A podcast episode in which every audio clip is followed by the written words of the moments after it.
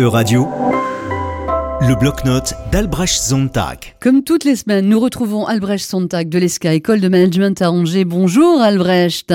Il y a 30 ans, le 20 septembre 1992, a eu lieu le référendum français portant sur la ratification du traité de Maastricht.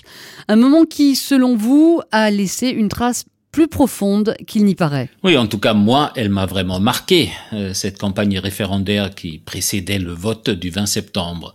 Ce fut une illustration de la manière dont un tel référendum peut développer une dynamique émotionnelle inattendue qui laisse la porte ouverte à une certaine instrumentalisation de peurs enfouies. Je m'étais installé en France un an auparavant et j'étais franchement surpris de voir dans le débat du printemps et de l'été 1992 prendre l'Allemagne à une place disproportionnée dans le débat. Il y avait ceux qui annonçaient que ce traité, avec sa feuille de route pour une monnaie commune, allait permettre à l'Allemagne de dominer l'Europe à outrance. Et il y avait ceux qui insistaient que seul ce traité et la monnaie commune allaient nous permettre d'éviter que l'Allemagne domine l'Europe à outrance. C'en était presque drôle. Mais ça m'a quand même intrigué cette peur profonde et partagée par les deux camps du voisin trop encombrant. Il faut dire qu'il venait de se réunifier et qu'il avait effectivement gagné en poids. Oui, le voisin était encombrant. Vous êtes sans doute trop jeune pour vous en souvenir, mais à l'époque, ça chamboulait les équilibres ô combien délicats au sein de la communauté européenne.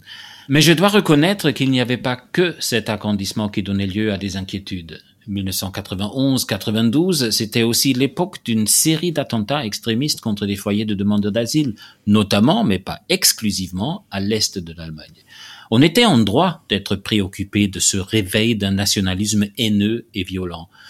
Et c'était aussi le moment où le Bundestag décida de transférer la capitale fédérale de Bonn, ville moyenne, sympathique et ennuyeuse sur les bords du Rhin, vers Berlin, à l'est, avec toute la mémoire de militarisme prussien et d'impérialisme nazi qui est associée.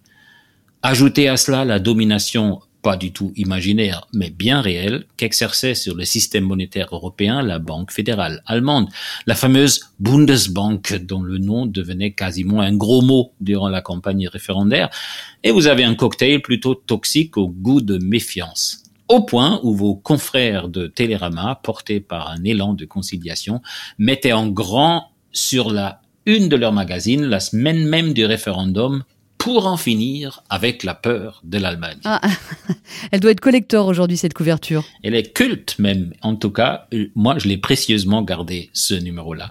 Mais le référendum de Maastricht a laissé d'autres traces, plus profondes que la peur d'un voisin, certes soudainement XXL, mais aussi empêtrées pour un bon moment dans le défi immense posé par une réunification difficile sur tous les plans. En France, le référendum a approfondi des clivages sociaux et géographiques qui ont perduré jusqu'à nos jours. Si vous juxtaposez les cartes électorales des référendums 92 et 2005, la stabilité des attitudes est remarquable. Et on en trouve même des échos assez nets lors des affrontements à la logique binaire des deuxièmes tours de présidentielle 2017 et 2022. À vous entendre, on dirait que le, le référendum sur Maastricht, c'était la fin d'une époque. C'est bien ce qu'a constaté la recherche en études européennes. Ce moment peut parfaitement bien être identifié comme celui où se termine définitivement la longue période marquée par ce qu'on appelle le consensus permissif des populations européennes envers la construction européenne. L'époque d'un genre de consentement tacite de la part des populations envers leurs dirigeants, un genre de permission qui leur était accordée d'office de poursuivre l'intégration européenne. Mais Maastricht était le tipping point, un point de bascule vers une interrogation sur la finalité même du processus d'intégration, sur son ancrage dans le marché comme plus petit dénominateur commun, sur la souveraineté des États et les limites du supranational.